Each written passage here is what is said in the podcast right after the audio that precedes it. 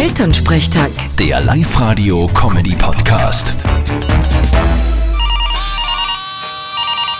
Hallo Mama. Grüß dich Martin, geht's dir eh gut? Fralli, und was ist rausgekommen beim Papa seiner gesunden Untersuchung? Ja, grundsätzlich sind seine Werte gar nicht so schlecht. Ja, hä, ich bin bumper gesund. Topfit wie ein 20-Jähriger.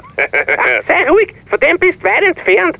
Na, ein wenig weniger Fett essen soll er und die Leberwerte sind auch grenzwertig. Gut, das überrascht mich jetzt weniger.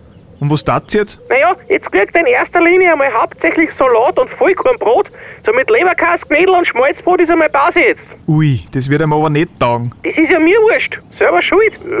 Ja, solange ich mein Most und mein Bier hab, soll's mir recht sein. Ah ja, das gibt's vorerst auch noch mal am Wochenende, gell? Ma. Ich bin gespannt, wie lange das gut geht. Vierte Mama. Ja, bin auch gespannt. Vierte Martin. Elternsprechtag. Der Live-Radio-Comedy-Podcast.